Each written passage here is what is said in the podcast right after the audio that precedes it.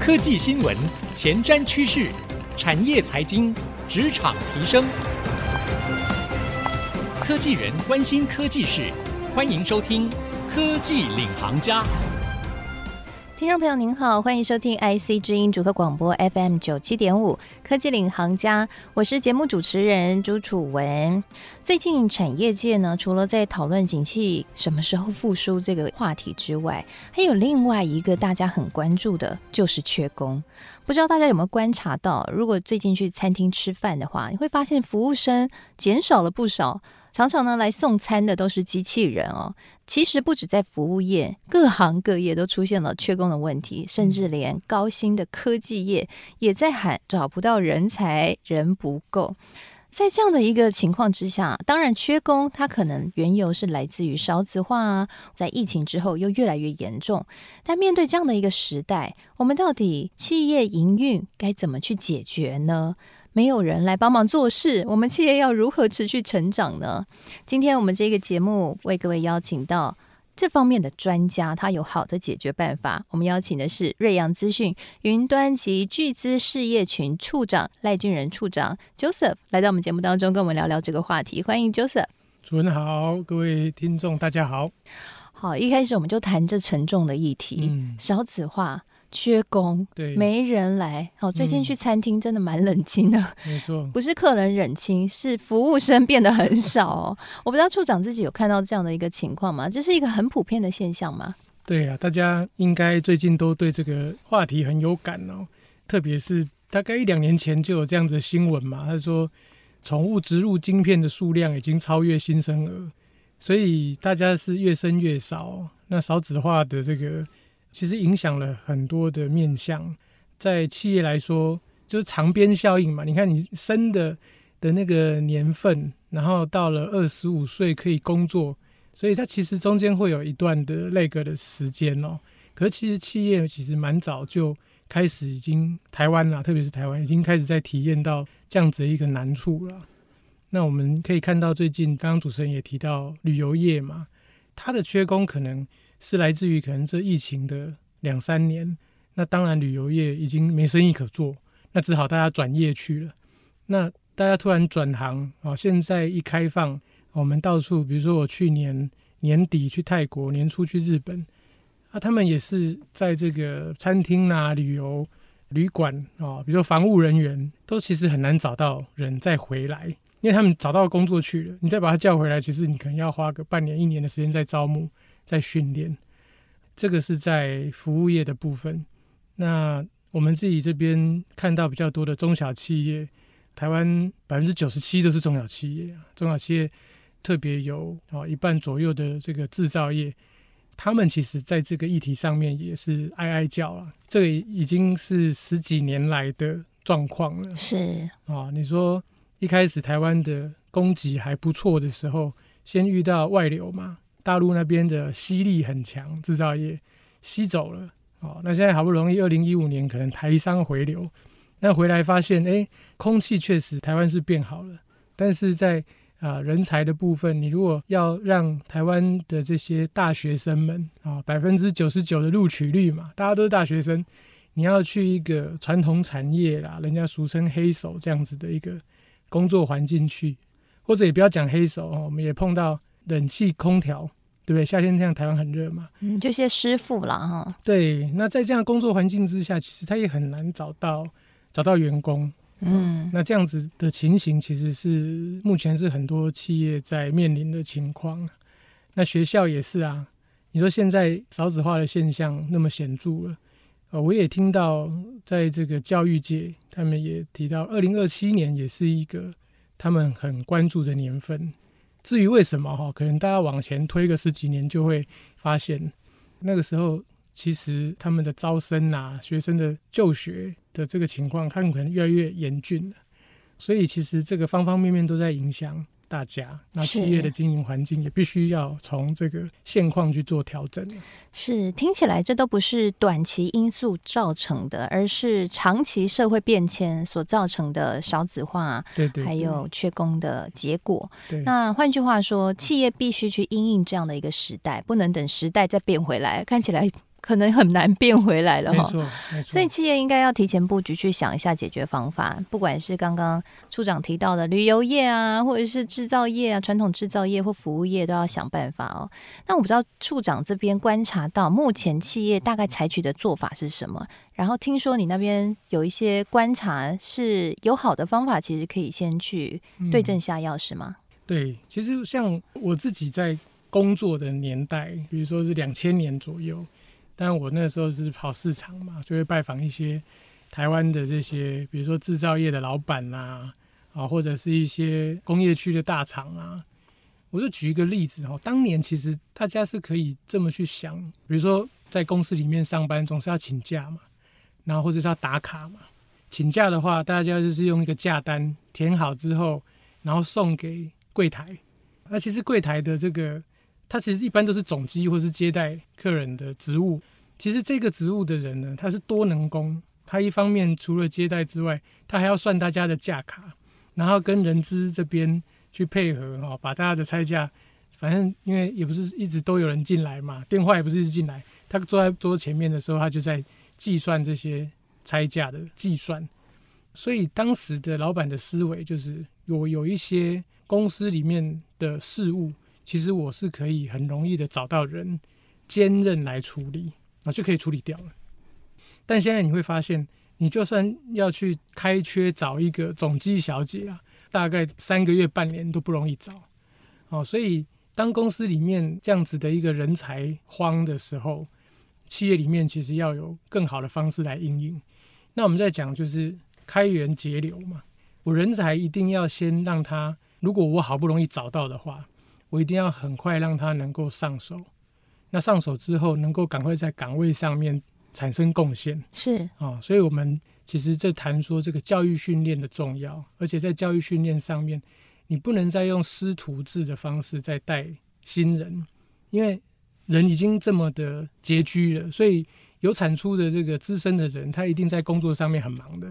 啊、哦，所以这时候企业应该要多运用一些。啊，资讯的一些工具，让人进来的时候能够自学。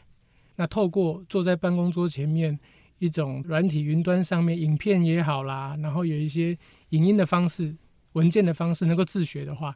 那他至少能够先 pick up 自己百分之三十到四十，嗯，应该岗位上要知道的事情。是，我觉得处长提到这个蛮有趣的，就是说，因为人少，所以每一个人就要用得更精。那也因此，他们需要更多的学习。那怎么学呢？又可以不要耽误他们太多的工作时间。其实建立一个数位的教育系统，对于企业来说就非常的重要。没错，这个我们讲讲到就是说知识传承是啊，教育就是在传递知识。嗯，那把企业里面累积的知识能够转给新人，哦，那其实这有有因果循环哦。你看，大家我刚刚讲了嘛，台湾百分之九十九都大学生了。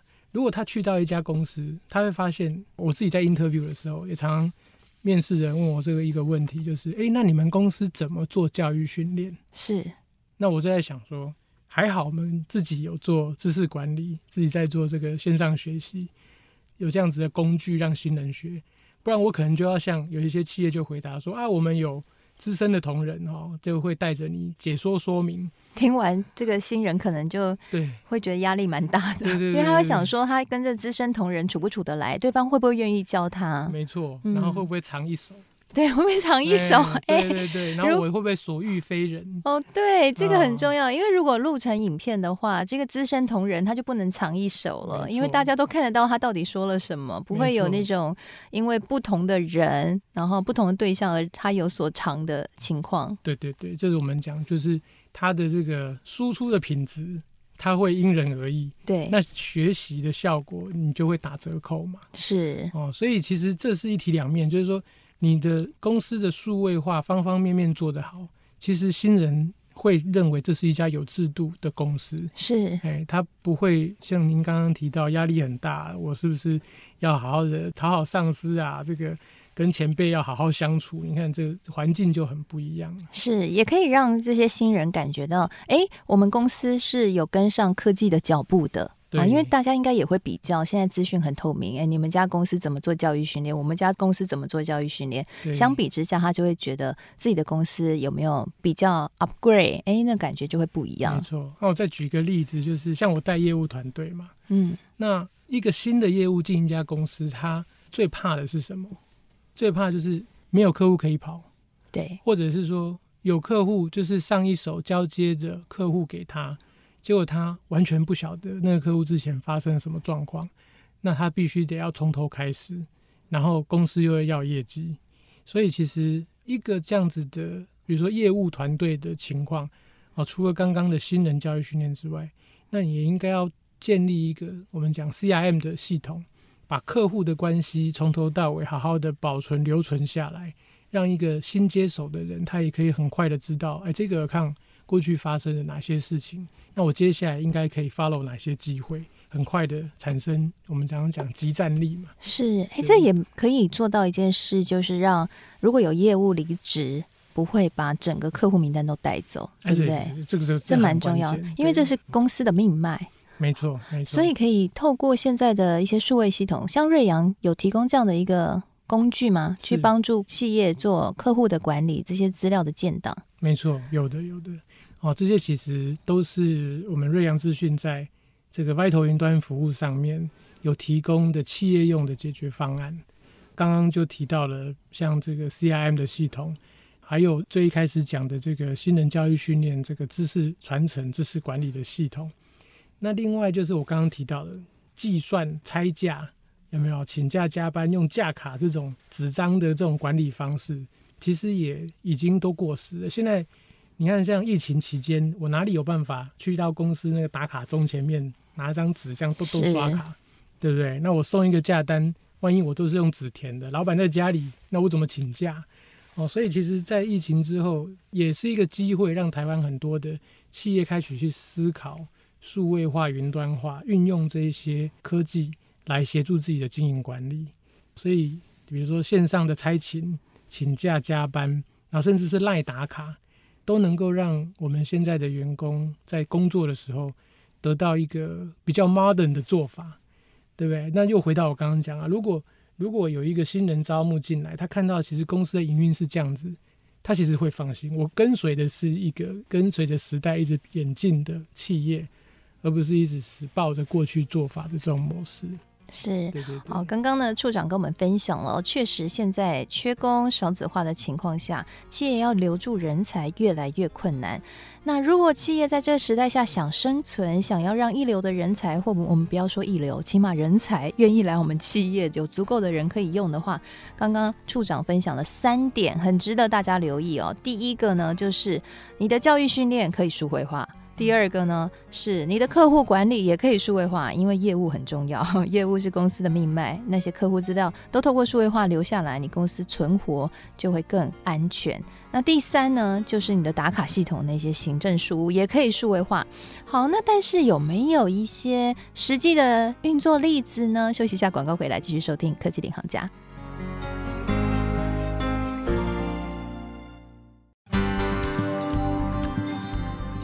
欢迎回到科技领航家，我是节目主持人朱楚文。今天我们在节目当中哦，为各位邀请到瑞阳资讯云端及巨资事业群处长赖俊仁处长来跟我们一起聊聊现在企业的一大难题。就是人才不够，少子化，人才荒，到底企业该怎么应应？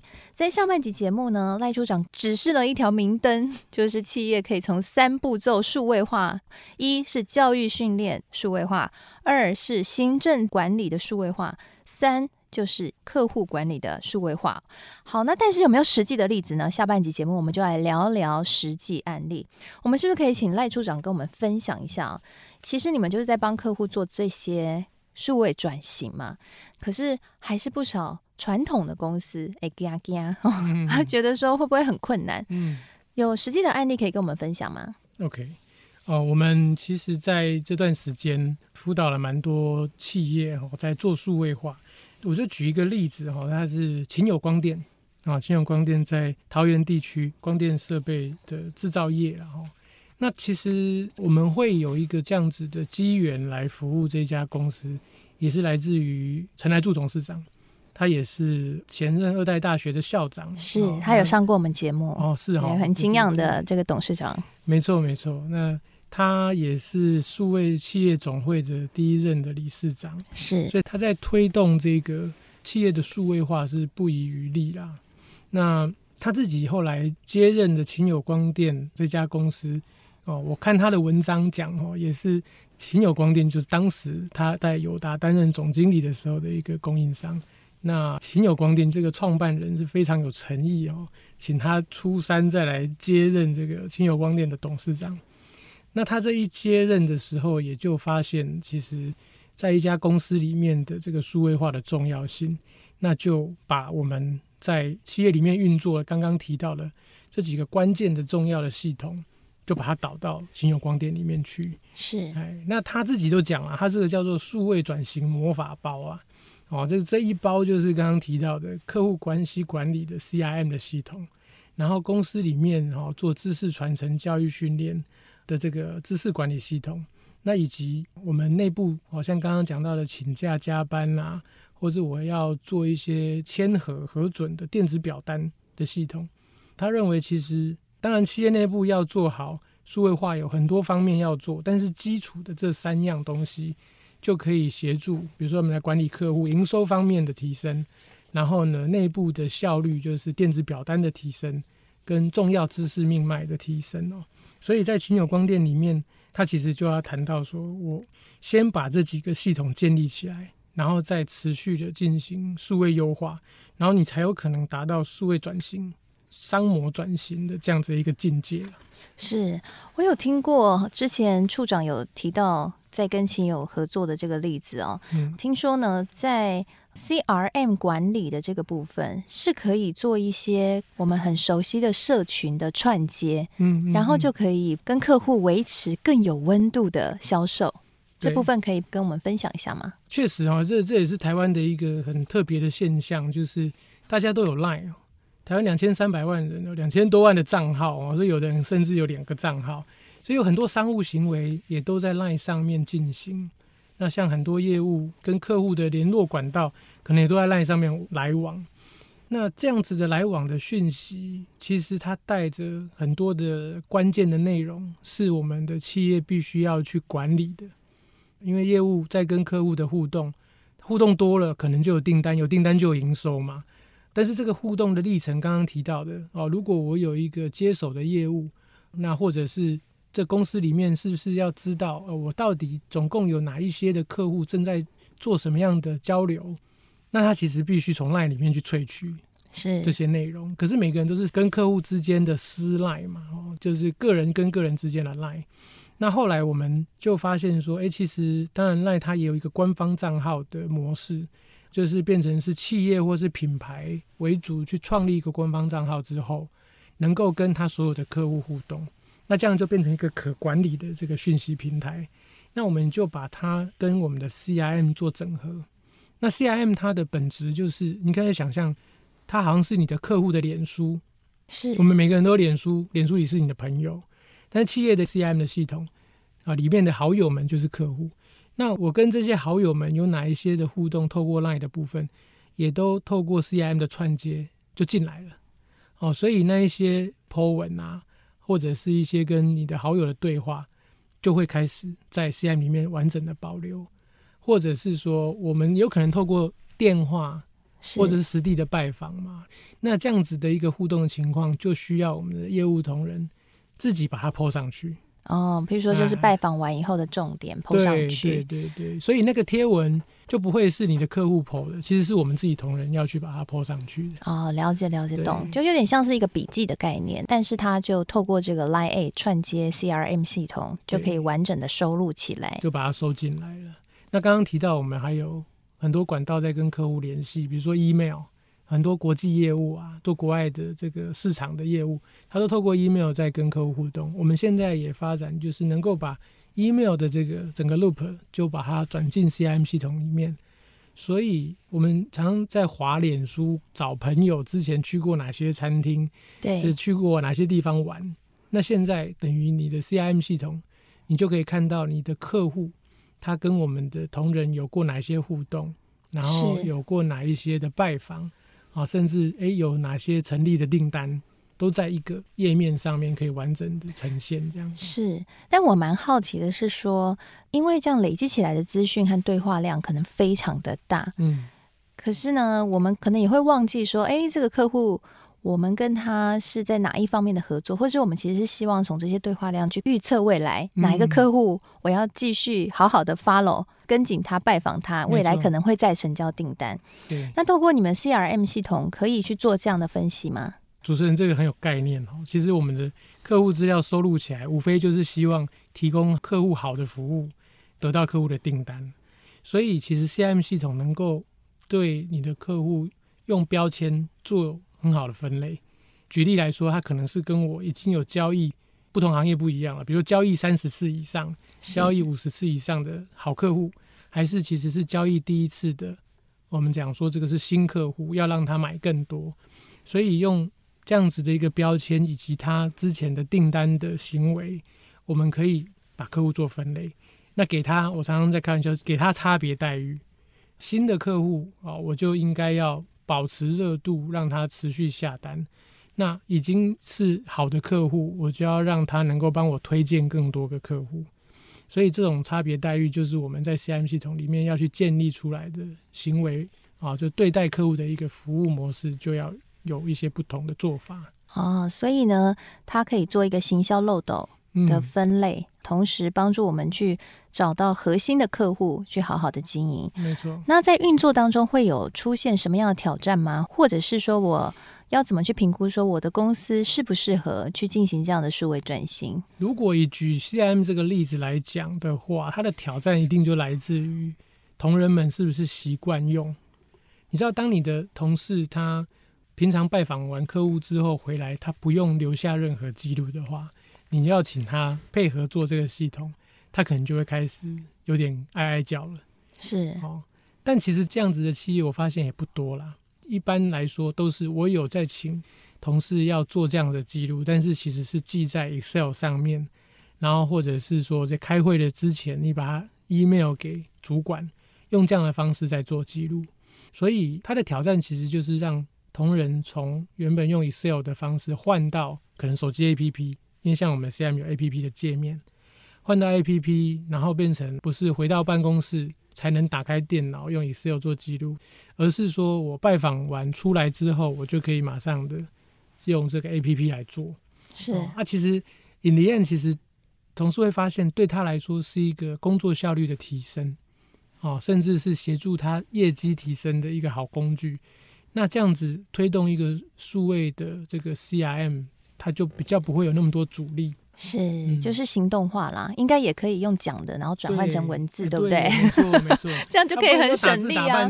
对呀、啊，尤其是他如果在计程车上还要打字，他就会头晕。但是如果他讲一段就可以记录下来，就可以对长官交代，哎，那就简单多了，大家就比较愿意采纳。没错，是，所以其实有时候推行不难，是要动个脑筋去想一点，然后沟通方法和沟通，要好的沟通，很多的数位的系统。在推动都需要正确的沟通，这是我的经验。比如说推一个知识管理这样子的系统，很多员工就会有怕说：“那你是不是要来取代我？”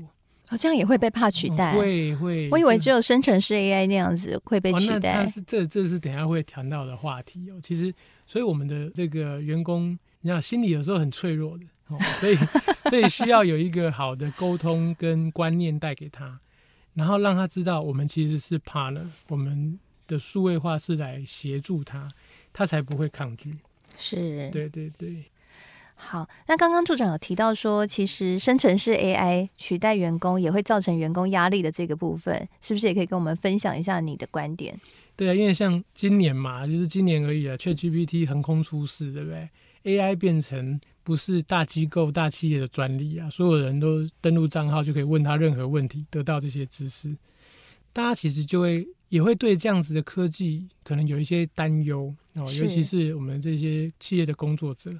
但其实我觉得有一句话讲得非常好，其实未来是属于会利用 AI 来协助你工作的人的时代。AI 不是来取代你的，是。所以说，我们其实也一直都在发掘这样子的机会，因为当然我们瑞阳资讯是在这个企业用软体服务商嘛。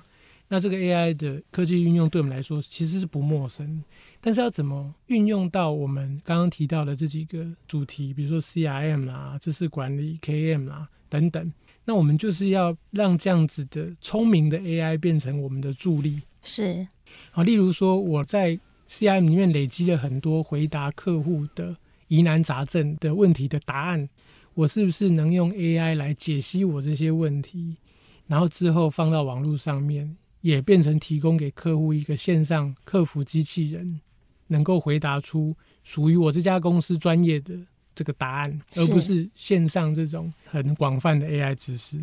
好，那这样子的运用，或是把我们累积的知识管理的内容，也变成我们自己服务内部员工。刚刚讲到教育训练嘛，那我有一个 AI 机器人可以问他，我们公司里面啊，比如说我如果要做好一个生产管理。我要注意哪些事项？哎，就马上能够协助他。那其实这样子的 AI 就是一个助力，而不是取代他的这样子的一个角色。是要跟他说。不是取代你，是让 AI 来当你的前辈，哎，你就不用担心前辈给你大小眼了，因为他是机器人，也蛮好的哦，所以可以做一些结合。好，今天非常谢谢处长带给我们非常精彩的分享。我想透过刚刚处长的分享，大家应该更加有脉络了。在这个少子化、缺工的时代，其实数位转型。只要你愿意循序渐进，像我们在节目里面提到的三个部分哦，包含了客户管理、呃行政表单，然后还有在教育训练这三个最简单的部分，先切入。把它进行数位化，那么其实公司的数位转型就已经有一个基础了，在面对未来这些人才荒的议题上面，就会更有底气哦，提供给所有的听众朋友参考了。谢谢您收听今天科技领航家的节目，希望节目内容您喜欢。我是主持人楚文，我们下次再会喽，拜拜。